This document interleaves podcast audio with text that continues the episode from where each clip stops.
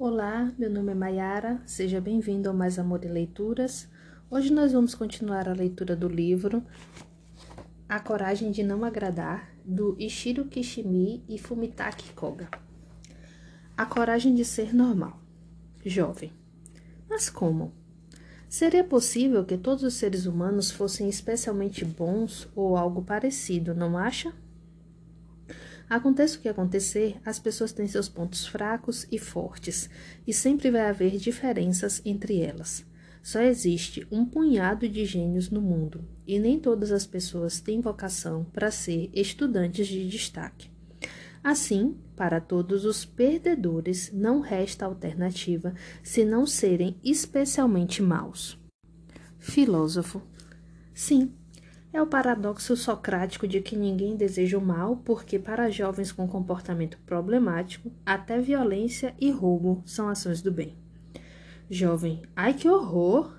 Essa é uma linha de raciocínio sem escapatória. Filósofo. O que a psicologia adleriana enfatiza nesse ponto são as palavras a coragem de ser normal. Jovem, a coragem de ser normal? Filósofo. Por que é preciso ser especial? Provavelmente porque a pessoa não consegue aceitar seu eu normal. E é por isso que, quando fica impossível ser especialmente bom, o indivíduo dá um salto enorme e se torna especialmente mal.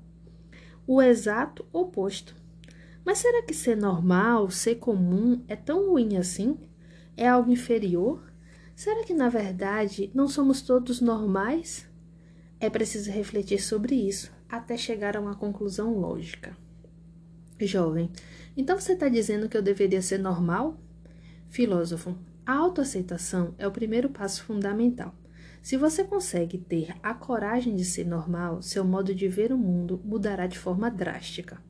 Jovem, mas, filósofo, você prova provavelmente está rejeitando a normalidade, porque iguala a ser normal a ser incapaz. Ser normal não é ser incapaz. Ninguém precisa ostentar a própria superioridade. Jovem, tudo bem. Eu reconheço que existe um perigo em tentar ser especial, mas é preciso mesmo fazer a opção consciente de ser normal? Se eu passo por esse mundo de forma totalmente trivial, se vivo uma vida inútil sem deixar qualquer registro ou lembrança da minha existência, devo me manifestar com meu devo me satisfazer com meu destino, porque esse é o tipo de ser humano que sou? Você só pode estar de brincadeira. Eu abandonaria essa vida em um segundo. Filósofo, você quer ser especial de qualquer jeito? Jovem, não. Aceitar o que você chama de normal me obriga a afirmar meu eu ocioso. Seria como dizer: eu sou capaz só disso mesmo e tudo bem. Mas eu me recuso a aceitar esse estilo de vida ocioso. Você pensa que Napoleão, Alexandre Magno, Einstein ou Martin Luther King aceitaram o normal? E que tal Sócrates e Platão? Sem chance. Provavelmente todos eles passaram a vida carregando a bandeira de um grande ideal ou objetivo. Com a sua linha de raciocínio, nunca veríamos outro Napoleão. Você está tentando livrar o mundo dos gênios. Filósofo, então o que você está dizendo é que precisamos de objetivos grandiosos na vida. Jovem, é óbvio. A coragem de ser normal. Que palavras terríveis. Será que Adler e o filósofo estão realmente me instruindo a escolher esse caminho? A viver como um qualquer entre a massa de pessoas comuns sem rosto? É claro que eu não sou nenhum gênio. Talvez normal seja o único adjetivo para me descrever. Talvez eu precise aceitar meu eu medíocre e me contentar em viver uma existência banal. Mas vou resistir. Aconteça o que acontecer, eu vou me opor a esse homem até o fim. Parece que estamos atingindo o ápice da nossa discussão. O coração do jovem estava batendo rápido e, apesar do frio, seus punhos estavam seus punhos cerrados brilhavam de suor. A vida é uma série de momentos. Filósofo. Tudo bem. Quando você fala de ideais elevados, imagino que tem em mente a imagem de um alpinista tentando chegar ao cume. Jovem, isso, as pessoas, inclusive eu, querem chegar ao topo da montanha.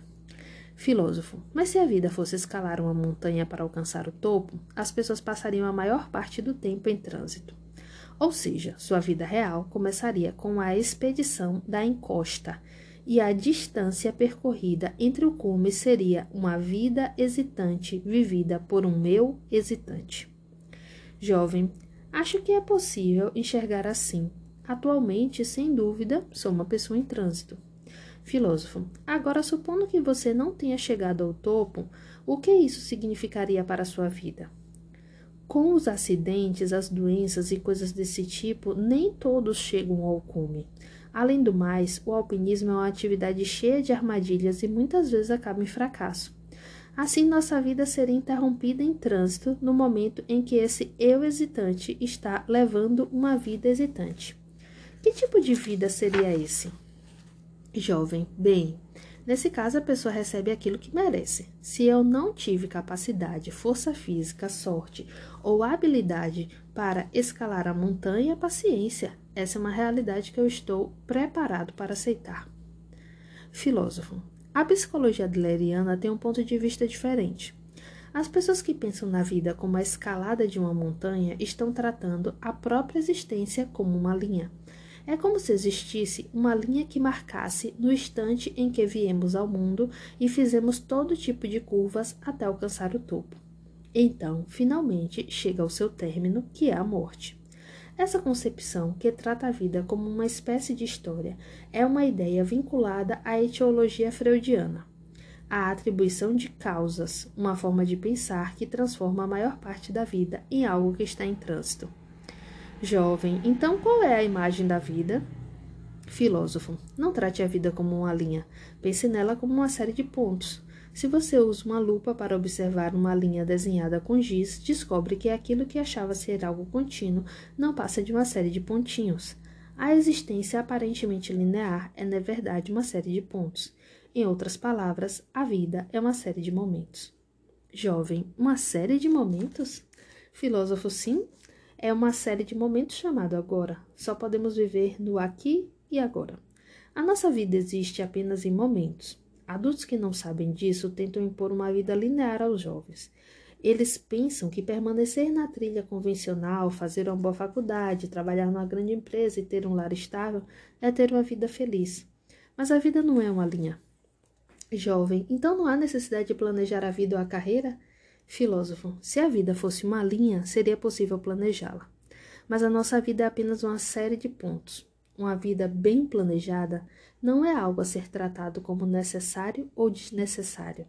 Ela é simplesmente impossível. Jovem. Ah, que bobagem! Que ideia absurda!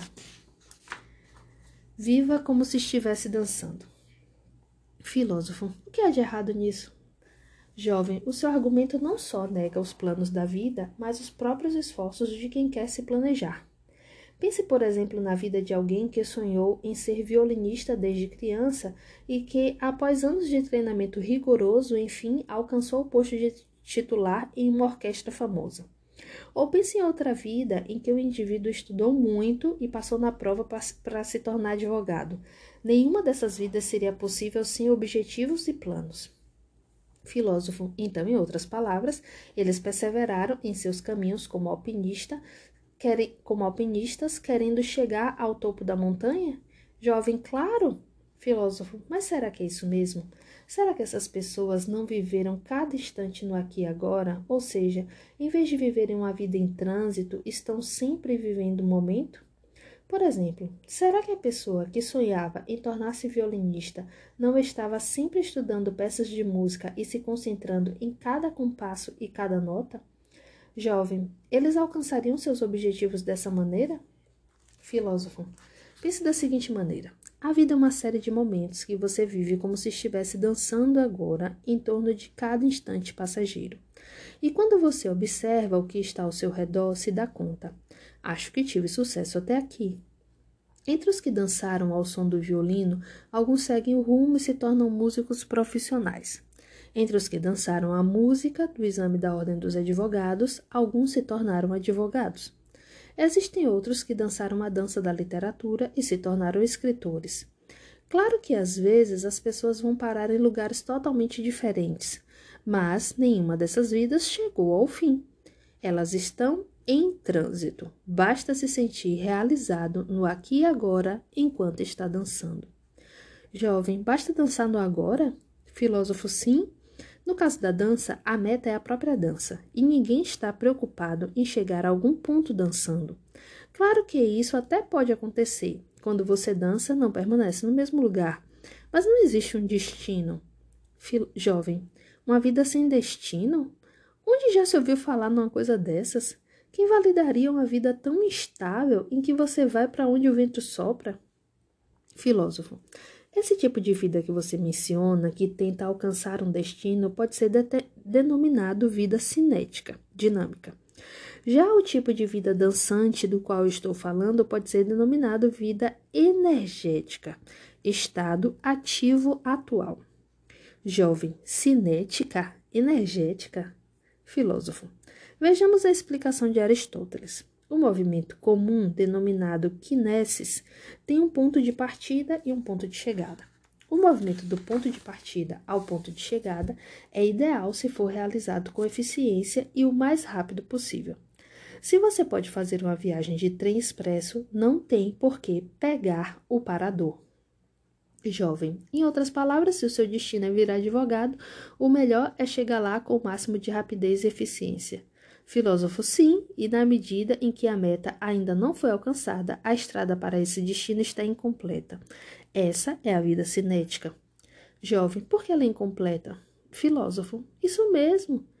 Energia, por outro lado, é uma espécie de movimento em que aquilo que está se formando agora é o que se formou. Jovem, o que está se formando agora é o que se formou? Como assim? Filósofo, também podemos imaginar energia como um movimento em que o próprio processo é tratado como resultado. A dança é dessa forma, assim como uma viagem. Jovem, estou ficando confuso. O que a viagem tem a ver com isso? Filósofo, que tipo de objetivo existe uma viagem? Vamos supor que você viaje para o Egito você tentaria chegar à grande pirâmide de Gizé com o máximo de rapidez e eficiência possível e depois voltar direto para casa pela rota mais curta? Isso não seria uma viagem. Você deveria estar planejando desde o instante em que sai de casa e os momentos a caminho do destino deveriam ser uma viagem. Claro que essas circunstâncias podem impedir sua chegada à pirâmide, mas isso não significa que você não tenha feito uma viagem. Assim é a viagem energética. Jovem, acho que eu não estou entendendo. Você não estava refutando o tipo de sistema de valor que valoriza a chegada no topo da montanha? O que acontece se você compara a vida energética com o alpinismo? Filósofo, se a meta de escalar uma montanha fosse chegar ao topo, seria um ato cinético, levado ao extremo. Você poderia perfeitamente chegar ao topo do helicóptero, permanecer lá por cinco minutos e depois voltar de helicóptero. Claro que se você não chegasse ao topo, a expedição teria sido um fracasso. Mas se o objetivo é o alpinismo em si e não apenas chegar ao topo, diremos que é um ato energético. Nesse caso, não importa se você chega ou não ao topo da montanha. Jovem, esse tipo de argumento é ridículo. Você caiu numa enorme contradição. Eu vou expor as falhas desse seu sistema absurdo de uma vez por todas e você vai perder a credibilidade diante do mundo inteiro. Filósofo, Sinta-se à vontade. Aqui a gente encerra a nossa leitura de hoje. Nós nos encontramos na nossa próxima leitura. Um grande abraço.